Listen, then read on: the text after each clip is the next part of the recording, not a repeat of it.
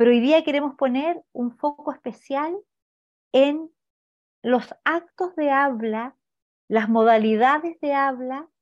Así es que, sin más, vamos de la mano de Farid.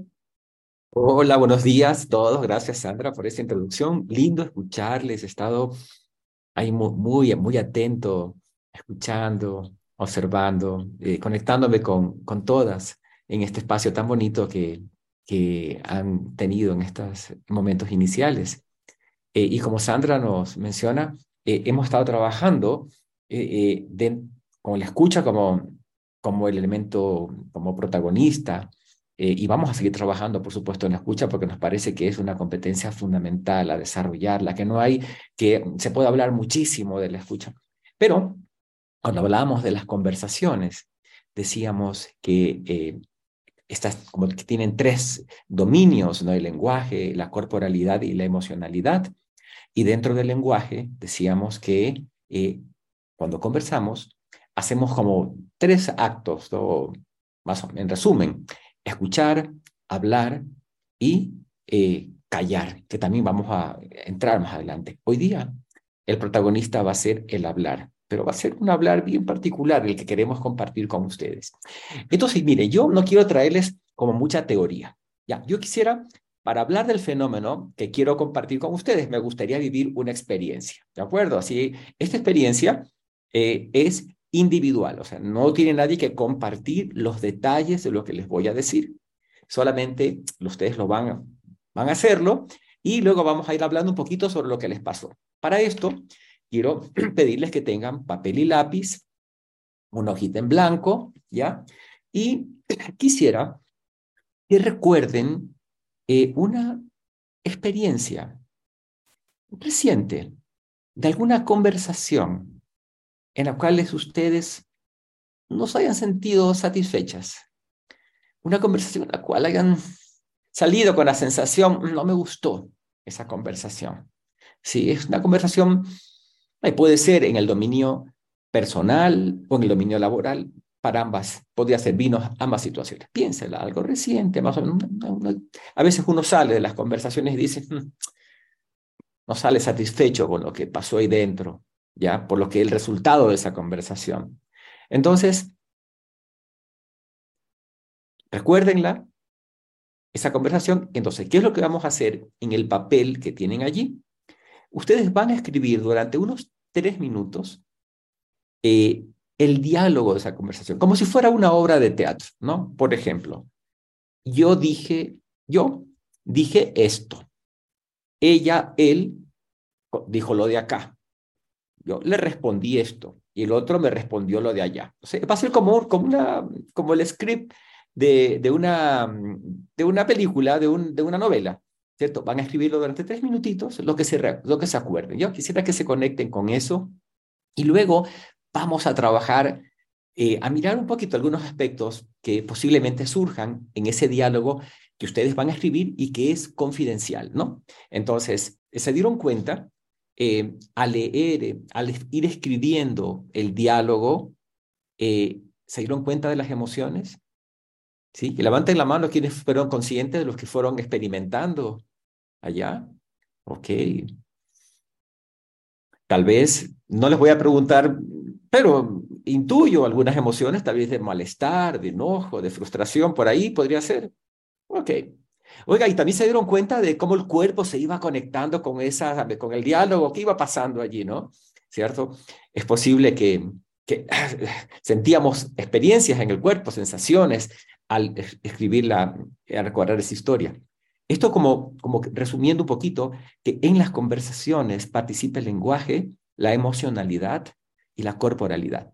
Pero no es donde me quiero meter ahora. En realidad lo que quería era como hacer conciencia de, de, que están presentes estos tres elementos y por eso que nosotros en el programa los vamos a ir abordando. De hecho, el tema de las emociones ya lo hemos traído en los talleres anteriores este, y hoy estamos como metidos en, en la parte del lenguaje en el habla. Ahora, quisiera pedirles algo. Quisiera que lean su diálogo entre ustedes, ¿no? Así en silencio y pongan junto a cada frase, ¿cierto? En la cual ustedes eh, dijeron, expresaron lo que pensaban, este, o quizás eh, dieron una instrucción al otro, eh, una recomendación, ¿sí? Cojan el diálogo y pónganle una P junto a la, a, la, parte, a la, frase que corresponda a esto. Cuando dieron una instrucción, dijeron lo que pensaban, mostraron lo que, lo que querían hacer, ¿cierto? Vamos una P, ¿cierto? Hagan un pequeño recorrido allí en el diálogo. Ya saben, P. Cuando dieron su punto de vista, cuando expresaban aquello que estaban eh, experimentando, lo que querían, lo que encontraron algunas P's en el diálogo, sí, pueden. Quiero que también vuelvan al diálogo y busquen las frases en las cuales ustedes eh, buscaban, a través de lo que decían, comprender lo que al otro le pasaba o a la otra le pasaba. Comprender la situación. Vamos, pónganle allí una I. ¿Cómo estuvo la relación entre cuáles estuvieron más presentes, las P's o las I's? Las P, sí, por ahí tengo, están contestando, más presentes las P, muy bien, las P, Ahí veo unas caritas que hasta con, una, con un sudorcito ahí, la P. ¿Quién más? ¿Quién más estuvo allí? Muy bien. Fíjense, eh, lo que nosotros hemos hecho en este pequeño experimento es mostrarles que cuando nosotros hablamos, estamos en dos modalidades, siempre, ¿ya? Este, la, una modalidad que se llama proponer. Por eso hemos puesto la P, digamos, no de proposición. Cuando nosotros estamos en la modalidad de proponer, eh, estamos eh, expresando lo que pensamos, nuestro punto de vista. Hablamos nosotros para hablar de nosotros, de nuestras inquietudes, de nuestros deseos, de nuestros malestares, de lo que queremos que pase, de lo que queremos que el otro o la otra haga. Hablamos desde de esa postura, la proposición. Y esto, por favor, no está mal. Hablar Decir lo que pensamos no está mal, por supuesto, pero queríamos que también se den cuenta de que hay esa I que escribieron corresponde a otra modalidad del habla que se llama indagación. Cuando hablamos desde la indagación, el foco ya no es nuestro decir nuestro punto de vista, el foco es hablar para escuchar al otro. Fíjese en que la escucha sigue presente. Y hay un acto del habla que nosotros llamamos indagación, que busca hablar para comprender al otro, para preguntar, para comprender a lo que al otro le está pasando. Usualmente nos damos cuenta que la indagación está como menos, está como menos presente que la proposición. Y, y esto, nuevamente, es un fenómeno que, ocurre, nos pasa a muchísimos, eh, y es porque probablemente en el mundo en donde estamos eh, nos pagan para hacer proposiciones, o sea, nos pagan para resolver, nos pagan para tomar decisiones, nos pagan para decir lo que hay que hacer a los equipos de trabajo, esto tienen que hacer, ¿no? Esto, es como, como lo, lo usual. Pero también creemos que esta habitualidad, porque también es un hábito, hablar desde la, lo que yo estoy haciendo ahora es también una proposición. Estoy haciendo uso de la proposición para contarles este fenómeno. Eh, pero también queremos decirle que, que la indagación tal vez sea un modo de habla poco usado o menos usado que la indagación, que la proposición. La indagación tiene una posibilidad, una característica muy importante, que cuando yo utilizo la indagación o la incorporo en mis conversaciones, es posible que mis proposiciones o lo que diga sea más completo, sea más poderoso, sea, tenga más elementos para poder eh, contribuir a, la, a la conversación. De lo contrario, cuando yo hablo desde la proposición, dejo de comprender el punto de vista del otro, dejo de comprender la situación, el problema, la inquietud. Cuando vamos al médico, ¿cierto? Y porque tenemos una dolencia, nos duele algo, nos está pasando algo, llegamos donde el médico y el doctor nos saluda o la doctora nos saluda y nos pregunta, bueno, ¿y qué le pasa? ¿Por qué está acá? Eh, sí, doctora, es que me duele aquí la barriga al lado derecho. Entonces la doctora me queda mirando y me dice, apendicitis. Entonces uno dice, no, pues, ¿qué pasó acá? No puede ser, o sea, uno como entra en duda, digamos, ¿no? La doctora puede ser que sospecha, ¿no? Capaz que no, pero no nos dice nada. Y la doctora nos pregunta, nos comienza a indagar cuántos años tenemos, a qué nos dedicamos, cuándo empezó el dolor, si hemos hecho un ejercicio físico, nos hace una serie de preguntas. Luego nos pone la camilla, ¿cierto? Nos pone un termómetro en la boca, pero doctora, si lo que me duele es la barriga, no la boca, pero nos pone el termómetro en la boca, nos toma la presión, nos toca, toma el corazón, pero doctora, si lo que me duele es acá atrás, ¿sí? La doctora o el médico está haciendo, a través de todas esas preguntas, de esos actos, está haciendo una indagación en nosotros. Es más, no queda satisfecho o, o satisfecha la doctora y nos dice, ¿saben qué? Mire, quisiera que se haga un pequeño examen de sangre, ¿cierto? O hágase una pequeña plaquita de, de rayos X, ¿de acuerdo? Y venga con los resultados. Lo que está haciendo la doctora o el médico está indagando a través de, de todos estos exámenes, todas las preguntas, de toda la, la auscultación que nos ha hecho. ¿Para qué? ella para estar segura, porque al principio podría ser que sospeche y este señor tiene cara de apendicitis, ¿no? Pero ah, sí, también hay caras para esto, a veces las caras de este señor también se confunde con otras cosas. Entonces, nos manda, nos hace estos exámenes para hacer un diagnóstico y decirnos, mire, lo que usted tiene es esto. ¿Y qué pasa con el diagnóstico? Una vez que está hecho el diagnóstico, ¿cuál es el siguiente paso del, del, del médico, de la médico, de la médica? ¿Cuál es el siguiente paso? todo lo que ha hecho la doctora en este proceso de diagnóstico, de, de, indagar, hace un diagnóstico y nos dice, mire, el tratamiento es este. Y el tratamiento, el diagnóstico y el tratamiento son proposiciones que hace la doctora. En nuestra vida, muchas veces estamos en situaciones parecidas. Hay un problema en el trabajo, ¿cierto? Usualmente lo que solemos hacer es, esta es la solución, vamos a hacer esto. Y está bien, Está bien, no quiero criticar esto, por favor, está muy bien, ¿cierto? Hay un problema y enseguida nosotros vamos y resolvemos y hay que hacer de esta manera u otra.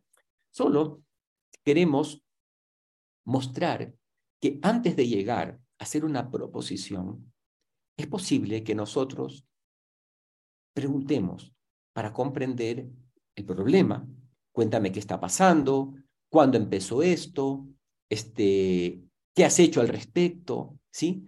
Fíjese en que en los equipos de trabajo, muchas veces nosotros como líderes, ustedes como líderes, probablemente asuman la dirección de resolver, ¿sí? Y cuando esto pasa, ¿qué pasa cuando un líder se concentra más en el modo de resolver, de dirigir? ¿Qué sucede con su equipo? Levanten el micrófono también, por favor. ¿Qué pasa cuando la modalidad del líder es dirigir, decir lo que hay que hacer permanentemente? Esto hagamos, vamos para allá, resolvamos de esta manera. Cuando eso sucede, es posible que el equipo se empobrezca, ¿no? Porque está esperando que el jefe sea quien tome decisiones y a veces es importante que el jefe tome decisiones, especialmente cuando hay situaciones de crisis, hay momentos eh, que la respuesta tiene que ser rápida, este, hay una emergencia, es posible que sí, ¿no? Lo que veíamos que se, conecta con el enfoque único en algunos momentos. Pero en otros momentos es importante que el líder eh, genere conversaciones para comprender lo que está sucediendo, genere conversaciones para comprender lo que al otro le está ocurriendo, genere conversaciones para comprender el mundo que es el otro. La indagación es entregarle al otro el micrófono para, a través de las preguntas, buscar comprender qué es lo que al otro le está pasando, qué es lo que el otro necesita. En el caso del médico, ¿cierto? El médico busca comprender qué me está pasando a mí. En cuántas situaciones de la vida es importante entregarle la voz al otro para comprender lo que el otro piensa, lo que el otro necesita. En ese ejemplo que ustedes escribieron, eh, en ese diálogo ustedes hicieron, ¿qué preguntas hubieran hecho falta para comprender lo que le está sucediendo al otro? ¿Qué preguntas pude haber hecho que no hice? Estamos en el mapa de ruta de lo que significa las acciones que ocurren cuando conversamos. Entonces estamos mirando distintas acciones. Hace rato con Farid y Sandra miramos el fenómeno del hablar cortado desde la acción que ocurre, o bien proponemos y decimos o indagamos y escuchamos. ¿Sí? Uno es un acto para decir y el otro es el acto para escuchar. Decimos eh, un termómetro de la cantidad y volumen de la escucha que ocurre en una conversación, no es el único, pero un termómetro importante, interesante, es hacerse la pregunta, ¿cuánta indagación ocurre cuando converso? ¿Cuánta indagación está presente cuando converso? Buena o mala conversación, pues es una conversación amorosísima. ¿Cuánta indagación ocurre en esa conversación? Amorosa, cariñosa, linda o áspera o dura o de trabajo o de coordinación de acciones. ¿Cuánta proposición? ¿Cuánta indagación? Suele ocurrir que cuando la indagación tiene un volumen alto, tiene que ver con que la escucha está siendo activa e importante en esa conversación. Ahora quiero hacer lo mismo, el mismo fenómeno del, de la, hablar, pero cortarlo con otro cuchillo. Anteriormente era la acción que hacemos. Ahora quiero ponerla desde la inquietud, cuando converso, cuando digo. La inquietud que está presente. Y la voy a separar en dos inquietudes posibles. Acuérdense, estas son distinciones arbitrarias. Son maneras de ponerle nombre a cosas que nos pasan cuando conversamos, solo para distinguirlas, ponerle nombres y aprender a usarlas cuando nos toca conversar. Entonces, la, el cuchillo que voy a usar ahora es la inquietud. ¿Qué me inquieta cuando hablo? Y aparecen dos posibilidades el mundo de las afirmaciones y el mundo de las declaraciones. Las afirmaciones tiene que ver con el reporte del mundo que veo. Esa es mi inquietud. Mi inquietud es decir, reportar el mundo que estoy viendo que ocurre cuando estoy acá. En este momento tenemos 43 personas conectadas a esta, a esta conversación. Esa es una afirmación. Estoy reportando que hay 43 personas. No necesariamente las 43 conectadas a la conversación. Son 43 conectados al sistema digital. No sé si las 43 están acá. Yo esperaría que sí, pero no sabemos, ¿verdad? Lo que sí puedo decir, y es una afirmación, dato duro, y ustedes pueden contar, hay, ahora hay 42, alguien se arrepintió, hay 42 pantallitas puestas en, este, en esta sesión de trabajo que estamos realizando. Es un dato. Otro dato, ustedes están en Centroamérica. Eso es un dato concreto, una afirmación. Estoy reportando de algo que ocurre.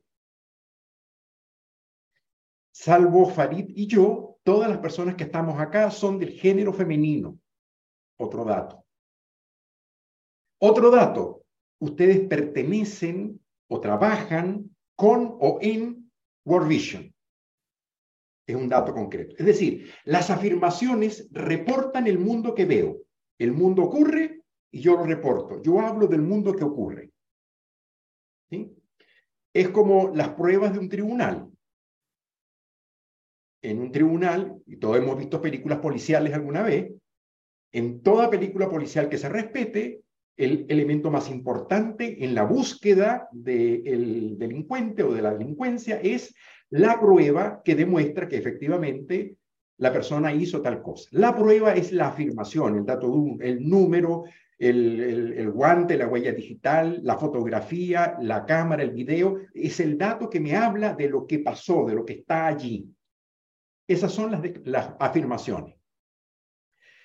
Versus las declaraciones que hacen lo mismo pero al revés. Es decir, primero es la palabra y luego ocurre el mundo. Es decir, la declaración es un acto de decir lo que espero que pase, lo que necesito que ocurra. La declaración es una forma de hablar para construir posibilidades y mundos. Hay muchos tipos de declaraciones. Yo puedo decir declaraciones, por ejemplo, eh, a partir de ahora, todas ustedes tienen 50% eh, de aumento de sueldo por el hecho de haber participado en este programa. ¿Sí? Esa es una declaración, pero tiene un pequeño inconveniente. Yo no tengo ninguna autoridad para darles el aumento de sueldo a ninguna, ni siquiera a las coaches, que me están mirando así con cara, ok, ¿eso era conmigo? Yo no tengo ninguna autoridad para hacerlo. Entonces, las declaraciones requieren ciertas características para poderlas decir. Tengo que tener autoridad para hacerlo. La autoridad es una autoridad a veces conferida por otros, a veces por el sistema, a veces yo me gano la autoridad. Pero la declaración requiere un piso, un respaldo. Otra cosa característica de, de las mm, declaraciones, son discrepables. Puedo estar de acuerdo o puedo no estar de acuerdo. Puede ser que me guste, puede ser que no me guste. ¿Por qué? Porque como la palabra está creando al mundo y somos todos seres humanos distintos, mujeres completamente diferentes, con historias diferentes, con trayectorias distintas, de países distintos, de familias distintas, cada una piensa valóricamente, aun cuando tenemos un gran paraguas de la, de la palabra de Dios, de la mirada cristiana, de lo que significa encarnar hoy este sentido de ser cristiano en el siglo XXI, con todo, cada una pone su propio sello, su propia característica distintiva de la, mujer que cada una es. Por lo tanto, entonces las declaraciones que cada una hace tienen diferencias, tienen puntos de vista distintos. Y legítimamente, entonces, cada una puede declarar desde la persona que es, con la mirada particular que cada una tiene. Es decir, las declaraciones son maneras de mirar el mundo que viene, de proyectar lo que yo espero. Son como especie de brújulas para marcar el rumbo de para dónde queremos ir. Ustedes en diciembre, probablemente, en sus respectivos equipos de trabajo, hicieron la evaluación del 2022. Y probablemente también en esa misma reunión o en una siguiente, se hicieron la pregunta, dado lo que logramos en el 2022, ¿cuál es la meta del 2023?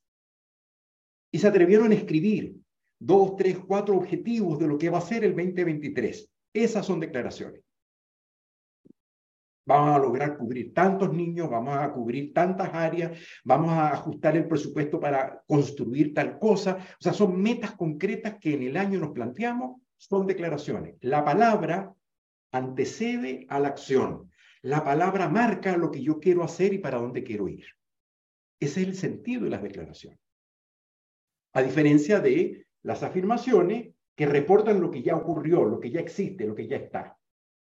El mundo existe, viene la palabra, y en las declaraciones al revés. La palabra arma la posibilidad del mundo que queremos que quiero.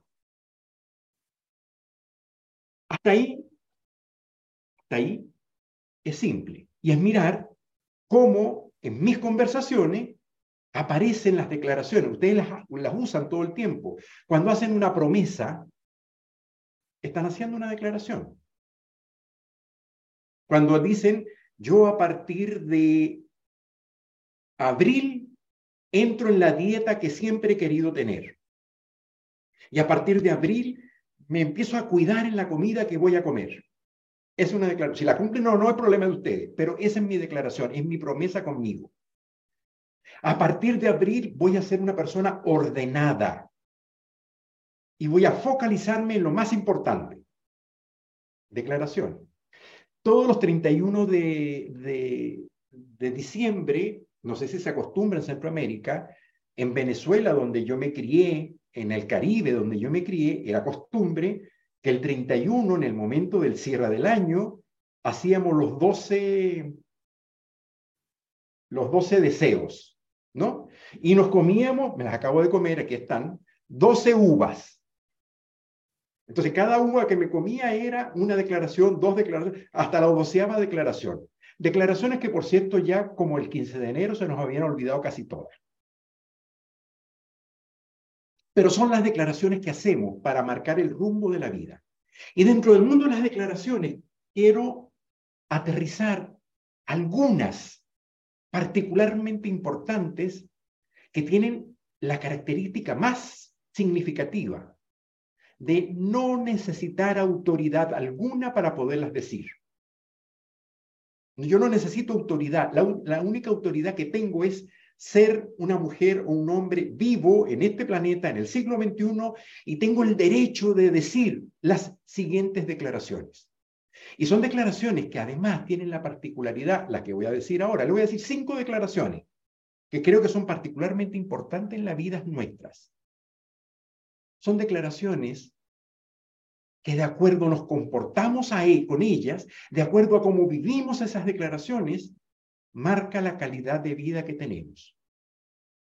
De acuerdo a cómo tomemos estas declaraciones que les voy a contar ahora, nos constituyen en el particular ser humano, en la particular mujer que cada una de ustedes está haciendo y marca sus posibilidades de futuro. Bien, dicho esto, voy. Dos declaraciones básicas, principales, son como binarias. El sí y el no, esa es la primera. El sí y el no. Declaración del sí. Recorran, recorran en su vida profesional todas las veces que por haber dicho que sí, están hoy donde están. Y cada vez que dijeron que sí, probablemente le tuvieron que decir que no a otra opción que han dado a saber a dónde las hubiese llevado. Pero hoy están aquí porque dijeron que sí a distintos caminos, dilemas, en distintas encrucijadas de su vida, y el sí apareció y aquí están. Los sí que dijeron que hace que hoy duerman con quien duermen. Dado que dije que sí, es la persona que me acompaña en mi vida. ¿Sí? A veces puede dormir al lado, otras veces duerme en la pieza de al lado. No sé, depende. Hay distintas formas de convivir. Pero en todo caso dije que sí, y ahí lo tengo, o la tengo, al lado mío. Dije que sí, y ahí está. O al revés, los sí que a mí me dijeron que me hacen vivir la vida que vivo en momentos cruciales de mi vida, en una encrucijada, en situaciones particularmente importantes, alguien me dijo sí y marcó el rumbo. Y me puso en un camino que hoy el que me tiene donde estoy yo aquí hoy. O al revés, los sí de los cuales hoy ustedes se arrepienten de haber dicho. Uy, era mejor no haber dicho que sí, dije que sí y mira para dónde me llevó no sé si es la vida que quiero, no sé, es, no sé si me reconozco en la mujer que yo quisiera ser, dado ese sí que dije en algún momento. Y miren cómo al decir sí, marco rumbo, la vida se me abre o se me cierra y al final el lenguaje nos constituye. La declaración marcó mi rumbo de posibilidades.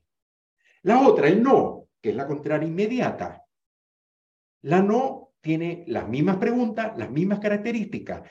Todos los no que dije en mi vida, que me salvaron, me protegieron, me cuidaron de algo que creí que no era adecuado para mí, y a tiempo alcancé a decir que no, en buena hora, y mírenme dónde hoy estoy aquí ahora, de la que me salvé por haber dicho que no a tiempo, de la que logré no estar, que no me gusta, por haber dicho no a tiempo. Y estoy hablando de profesional, de afectivo, de laboral, de estudio, de tantas decisiones que nos ocurren en la vida, en las cuales en algún momento me tocó decir que no.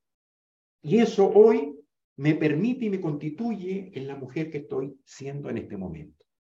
Pero también al lado de estos no que dije, están los no que no dije y que creo que tenía que haber dicho, pero no lo dije.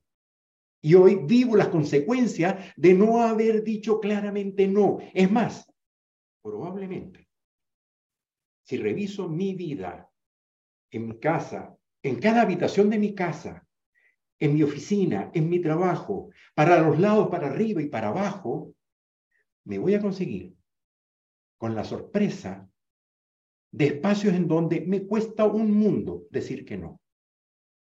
Me cuesta a este, a este y a este decirle que no.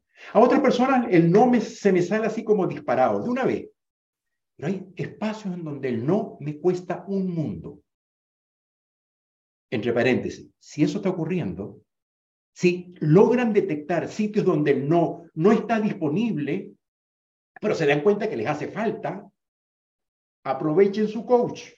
Hay una coach disponible para ustedes que son especialistas en construir escenarios del no necesario. Aprovechenlas. Son profesionales, tesoros que tienen en sus manos. Aprovechenlas para indagar, reflexionar, revisar en qué parte de mi vida hoy me está haciendo falta un no que no estoy diciendo. Porque esto tiene vínculo directo con mi dignidad de mujer, en donde como mujer no estoy suficientemente clara y contundentemente diciendo no. Y el no se me aparece como una sonrisita, o se me aparece así como tenue, o el no aparece de una forma que el otro o la otra no está escuchando ese no. Y está escuchando cualquier cosa. Yo quedo con la sensación de, debí haber dicho que no, debí haber dicho basta, debí haber puesto un límite, un borde, que hoy no estoy poniendo. El no está asociado al aprender a poner bordes y límites en aquel territorio que para mí es importante ponerlos. Cada quien sabe en dónde hoy le está haciendo falta poner algún borde que hoy está demasiado poroso para mi gusto y me hace ser una mujer que no me reconozco y no me gusta. Y tan simple como no poner a tiempo el no, el basta, el decir ya no más, hasta aquí llego yo, esto se acabó. O menos categórico, no, así no, de esta forma. Tal vez de esta forma sí, pero así no. Y poder entonces conversar o negociar las posibilidades del no primero y de ver cómo sí, si es posible que hagamos lo que hay que hacer. Y estoy hablando de trabajo, de mi jefe, del espacio donde me toca operar, pero también con quien duermo o con quien convivo en la casa donde me toca convivir. Aprender a poner límites, bordes claros. Tiene que ver con aprender a usar la declaración del no en todas sus dimensiones. Otra que me parece importante, dije la primera, apenas la primera, sí y no. Otra, error lo que hice estuvo mal hecho. Esta tiene, viene, viene junta, error y disculpa. Es decir, lo que hice estuvo mal hecho. Me doy cuenta, lo veo, uff, ¿cómo es posible que yo haya cometido esta estupidez? Pero me doy cuenta y tengo dos opciones. Me quedo calladito, que me veo más bonito, o lo digo y me acerco, voy a usarte a ti, Dayana Naranjo, que te tengo al frente aquí, y digo, Daya, discúlpame, mira lo que hice, fue un error, por favor, discúlpame, tuvo mal hecho. O sea, declaro primero, lo que hice estuvo mal hecho, un error. Con Farid tantas veces me ha tocado hacerlo, porque él y yo nos estamos conociendo, o sea, él vive en Ecuador, yo vivo en Chile y hemos aprendido a trabajar juntos, con, con Sandra igualmente. Reconocerlo, decirlo, hace la diferencia. Porque cuando yo me acerco a ti y te digo lo que, tú, lo que hice estuvo mal hecho, al final, a la larga, la confianza se fortalece. Porque la sensación de que me estás ocultando las tonteras que hiciste es algo que es difícil después de tragar. Pero cuando la persona viene y dice, mira, lo que cometí, lo que hice estuvo mal hecho, fue un error, mira, mira esto, estuvo mal armado, mal ensamblado, los números no, no cuadraban, ese yo. ¿Cuántas veces cometemos errores en las cosas que hacemos? Pero poderlo decir. Y aquí aparece un, un elemento que es un desafío. Ustedes, como líderes, habilitan que su gente, su equipo, les diga a ustedes los errores que cometen. Si su equipo tiene rato sin decir errores, sospechen. Pero no del equipo, de ustedes. De ustedes mismas, porque resulta ser que puede ser que ustedes que son tan amplias, tan generosas, tan habilitadoras, puede ser que no estén dando la apertura para que el otro diga, oye, disculpa, mira lo que hice, estuvo mal hecho. La declaración del error como un espacio que habilita y fortalece la confianza y a veces incluso el amor y el cariño. Porque en la medida en que tú te acercas y reconoces y me muestras, no solo te creo más, te quiero más.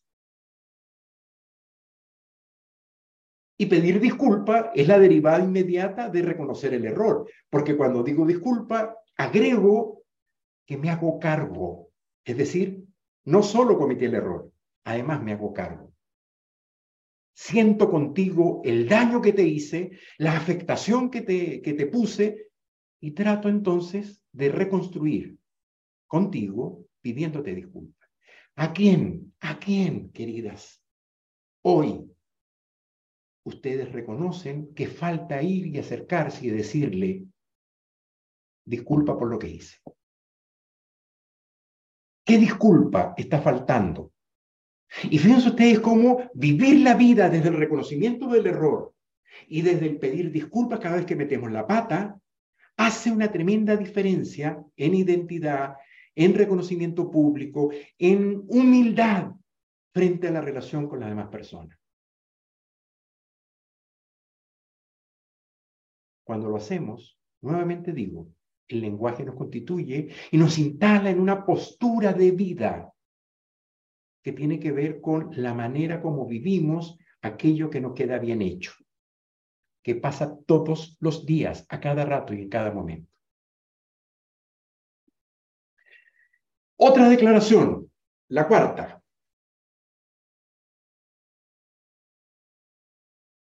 ¿Saben qué? Antes de irme con la cuarta, quiero hacer una derivada que se me acaba de aparecer frente al error, frente a la incompletitud. Y es una declaración adicional. E, e, este es bonus track agregado. Pedir ayuda. Porque cuando cometer error, cuando me pasan las cosas que hago, me doy cuenta que no está completo, que me faltó, entonces me desvivo a tratar de completar, de mejorar, y supermujer aparece. O superhombre, en mi caso. Y entonces terminamos agobiados, llenos de todo tipo de cosas, solos frente a lo que nos pasa. Cuando tenemos también una declaración que es preciosa, simple, disponible, gratuita, que se llama Yo sola no puedo. Te necesito a ti, ayúdame. Sola no estoy pudiendo, ayúdame. Es una declaración, es una petición, es una manera de conectar con un espacio de humildad y de reconocimiento de mi propia falencia, de mis propias incompletitudes. Sola no puedo. Pero reconocerlo es parte de reconocer el error, la incompletitud, la falencia. Y desde allí entonces poder decir con dignidad, parada, bien, sola no estoy pudiendo, ayúdame. Y pedir ayuda. Pedir ayuda es una de las declaraciones más poderosas. Bien, voy con mi cuarta declaración. Es una declaración que para ustedes es reconocida, conocida, usada todos los días, puesta todos los días. Y es la declaración de amor. De amor. Poder decir, te quiero, te amo. Decirlo. Tal vez la diferencia está en poder acercarse a la persona que quiero y que amo y decírselo, ponerlo en palabra. Es una declaración que además tiene la particularidad no solo que dice el amor, hace el amor. Porque cuando lo decimos, se abre un mundo de posibilidades. Y hace la diferencia. Mi mamá, me acuerdo, era venezolana, mujer luchadora, palante, una guerrera. Y ella decía No hay que estarlo diciendo, hay que demostrarlo. Y yo demuestro todos los días, con todo lo que yo hago, el cariño que les tengo.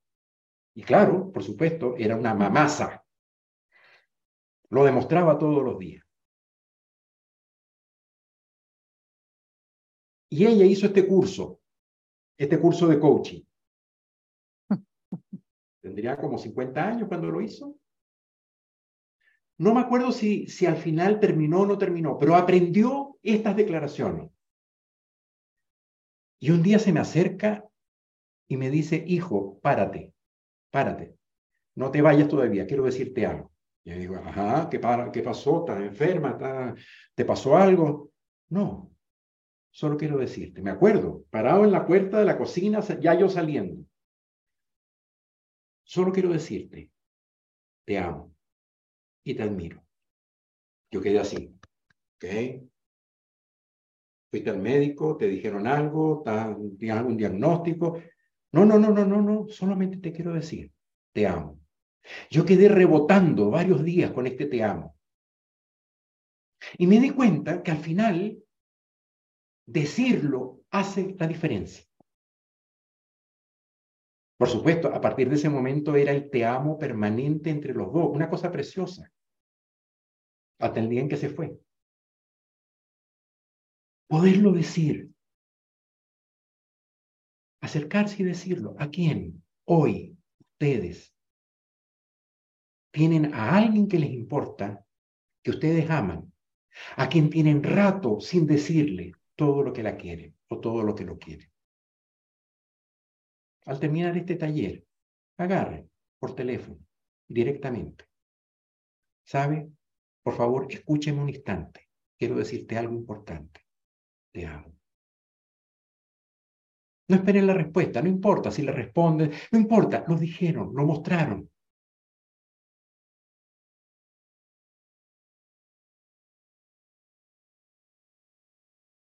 El lenguaje nos constituye. Las declaraciones nos abren posibilidades, nos abren un mundo. De acuerdo a cómo yo viva la declaración del amor, marca la calidad de vida que estoy teniendo. La última declaración que nos parece importante es la declaración de identidad. Esa es otra declaración importante. Gracias, Sandra. Vivir desde el agradecimiento. Reconocer, al otro, reconocer lo que recibo. Recibimos tanto, tanto, tanto por Dios. No puedo dejar, de contarles, estuve hace dos semanas en Quito, Ecuador, trabajando con Farid en un proyecto que estamos armando por allá, las locuras que él y yo hacemos. Y el taxista que me llevó del aeropuerto a donde me estaba alojando, era un tráfico endemoniado de hora y media, y tuve la mala ocurrencia de preguntarle al taxista comenzando ¿Cómo estás? ¡Uf! Se desbordó ese hombre, el gobierno no sirve, el tráfico no sirve, los autos no sirven, la delincuencia, esto, casi por 40 minutos de nada sirve, nada funciona, eh, la corrupción, esto, o sea, iba una detrás de otra, se enganchaba una detrás de otra. Yo casi que, o sea, ajá, ah, nada. Y se me ocurrió preguntarle, oye, ya, te escuché en todo lo que nos sirve. ¿Algo en tu vida sí sirve? El hombre iba manejando, me miró así como, y este cliente raro que hace preguntas raras, me miró así, y estuvo por lo menos 10 minutos en silencio absoluto. Le volvió a preguntar, disculpa, ¿en tu vida algo sí sirve? Y el hombre emocionado, empezó a hablarme primero de sus, de sus dos hijitas, después de su maravillosa esposa con la que convive y tiene las dos hijitas, después de la casita que acaban de comprar y que están tratando de mejorar, el auto que recientemente su suegro le compró. Y así me fue contando de las cosas que, que sí, sí, sí servían en su vida. Y al final el hombre me dice emocionado, me dice, ¿sabe qué? por favor, la próxima vez que se vaya o que venga a Ecuador, llámeme porque yo no le voy a cobrar, pero por favor, quiero llevarlo de nuevo. ¿Por qué? Porque se dio cuenta de la enorme, enorme mundo que se le abre cuando logra agradecer todo lo que sí tiene. Estamos tan preocupados de lo que no tenemos que se nos olvida agradecer todo lo que sí tenemos. Y poderle decir a las personas que nos importan, gracias, gracias por todo lo que me da, gracias por todo lo que eres, gracias por tu presencia, gracias por estar. No es obvio, decirlo marca la diferencia. Pero esa no es la última declaración que quería decirle. Disculpen, fue una derivación. La última declaración es la declaración de identidad. Cuando niñas, siete años, ocho años, ¿qué querían ser cuando grandes? Crecimos, salimos de la escuela. A los 17, 18 años tuvimos que tomar la tremenda decisión de qué estudiar. Decisión que además marca la vida entera. Y bueno, cada quien tomó la decisión de lo que estudió, con lo que podía, con lo que había como posibilidad, usando todos los recursos, finalmente tomaron la decisión. Y salimos de la universidad o salimos de, lo, de donde cada quien estudió y nos volvimos a hacer la pregunta, ¿quién quiero ser? Entonces cada una dijo, bueno, si estudié psicología, una buena psicóloga, la que estudió administración, una buena administradora, la que fue trabajadora social, una buena trabajadora social, la mejor. No importa lo que cada quien estudió o cada quien se preparó. Voy a hacer lo mejor posible por hacer lo que estoy haciendo. Declaración. pasó el tiempo. ¿Cuánto tenemos aquí en promedio? ¿30 años? 30 años, ¿verdad? Estamos en promedio aquí. Vamos a decir 30 Llegamos a los 30 años y esa pregunta se nos olvidó a los 7 lo hacíamos, a los 10 lo hacíamos, a los 15 lo hacíamos, a los 20 lo hicimos, a los 25 lo hicimos. Y después se nos olvidó hacernos la pregunta. ¿Quién quiero ser? Como que ya fuimos, como que ya llegamos, como que ya estamos. Y hoy nos preocupamos de la que he sido, de la que estoy siendo, pero la pregunta por la que quiero ser se nos olvidó. Esa es la pregunta que queremos rescatar como declaración fundamental de la construcción de identidad, de ser mujer y de ser líderes hoy en día. ¿Quién quiero llegar a ser como mujer? ¿Quién quiero llegar a ser como líder? ¿Cuál es el sello que caracteriza mi impronta en este mundo? ¿Cuál es la huella que estoy dejando? Cuando el día de mañana ya yo no esté ya sea porque esté en otro sitio, en otro trabajo, o porque ya no esté. ¿Qué quiero que la gente diga de mí? ¿Qué quiero que mis hijos, cuando les pregunten cómo era tu papá o tu mamá, quiero que digan, quiero yo que digan de mí? Eso tiene que ver con lo que yo hoy hago para construir ese futuro al que voy. ¿Qué mujer quiero llegar a ser? ¿Qué líder quiero yo llegar a ser?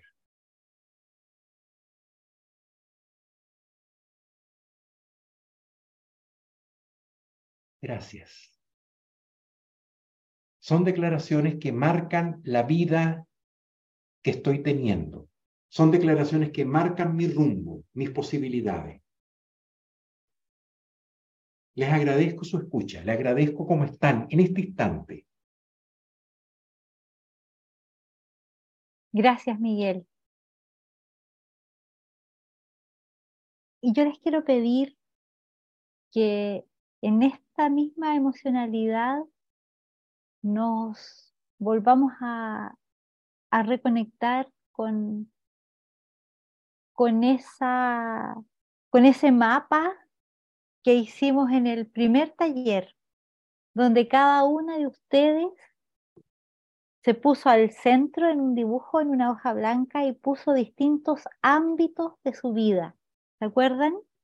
Y aparecieron mamá, hermana, eh, compañera de trabajo, etc.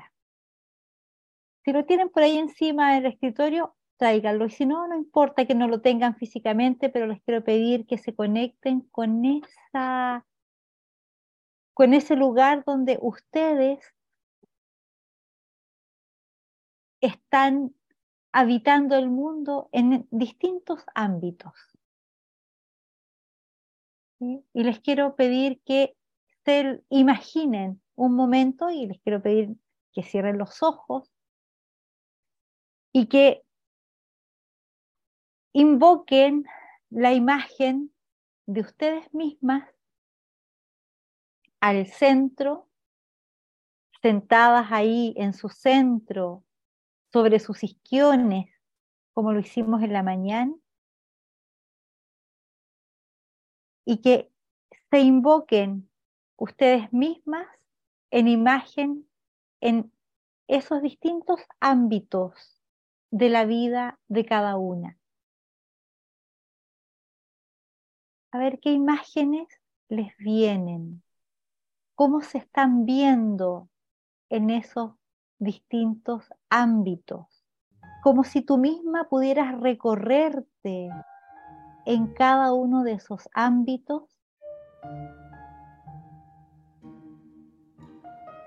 Elige tres de ellos, allí donde sienta, crea que necesitas hacer alguna transformación para ti misma. Te pido que dejemos afuera el ámbito del liderazgo, lo vamos a trabajar de manera eh, especial. Entonces, de los otros ámbitos de tu vida, elige tres. Piénsate en esos tres. Recórrete en imagen por esos tres ámbitos. Con quién te relacionas en esos ámbitos, cómo te sientes allí, dónde sientes que están tus fortalezas en esos ámbitos, dónde sientes que están los espacios de aprendizaje, de mover límites para ti en esos ámbitos. Y en la medida que los vayas teniendo claros, anótalos en esa misma hoja o en la hojita que tengas allí. ¿Cuáles son esos tres ámbitos en los que vamos a poner la mirada? ¿Los tienes ya definidos? Ok, entonces ahora nos vamos a hacer la siguiente pregunta en cada uno de esos ámbitos. ¿Qué quiero transformar de mí en ese ámbito de mi vida? Por ejemplo, si elegí el ámbito de ser hija. ¿Qué quiero transformar de mí en ese espacio de mi vida? Esa es la pregunta. ¿Qué quiero transformar de mí? en esos tres ámbitos. Y ahí puedes anotar una, una dos ideas principales. ¿Qué quieres transformar de ti en ese ámbito en el que estás pensando, con el que te conectaste? Entonces lo que vamos a hacer ahora es usar el poder de las declaraciones Entonces, mirando aquello que quiero transformar de mí en ese dominio, en ese ámbito, ¿cuál es la declaración que necesitas hacer que te ayude, que te empuje, que te abra la posibilidad a esa transformación? cuál de estas declaraciones que mencionó Miguel u otras que tú pienses son la declaración que te puede servir para hacer esa transformación que estás necesitando, que sientes que, que ahí hay algo que puedes mover. Quizás la declaración de disculpa, quizás la de gracia, quizás la declaración de identidad, ¿Cuál será la declaración que necesitas? Lo que les quiero pedir ahora es habitar esa declaración. esa declaración que necesitan hacer, que quieren hacer para lograr mover algún límite, generar una transformación, esa declaración requiere, además de el texto, las palabras que se van a decir, también requieren una emocionalidad especial, una corporalidad para que aparezca la declaración. Por ejemplo, si mi declaración es, te pido disculpas porque no me di cuenta que lo que hacía te ofendía, te pido disculpas por eso. Eso necesita una emocionalidad, ¿sí? una emocionalidad que me permita conectarme con el otro, que permita que la escucha del otro también se abra. Necesito una corporalidad.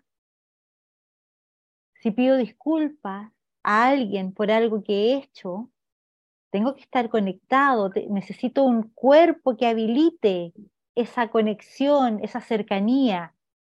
¿sí? Si yo estoy pidiendo disculpas y te estoy diciendo, oye, discúlpame por eso que hice, y no te estoy mirando, o te estoy pidiendo disculpas, pero estoy escribiendo en el celu, es una corporalidad que no acompaña el sentido de la declaración. ¿Lo ven? Necesitamos entonces que las declaraciones habiten en mi emocionalidad y en mi corporalidad para que esa, para que esa declaración tenga el poder. Entonces, el ejercicio que les quiero pedir que hagamos ahora es el siguiente. Como la mayoría de ustedes están en un espacio privado, entonces podemos eh, jugar un poco, ensayar un poco, ¿sí? Entonces, les voy a pedir que nos pongamos de pie, yo también, porque también estaba esta mañana sentada, que nos pongamos de pie y que cada una tome la declaración que quiere hacer,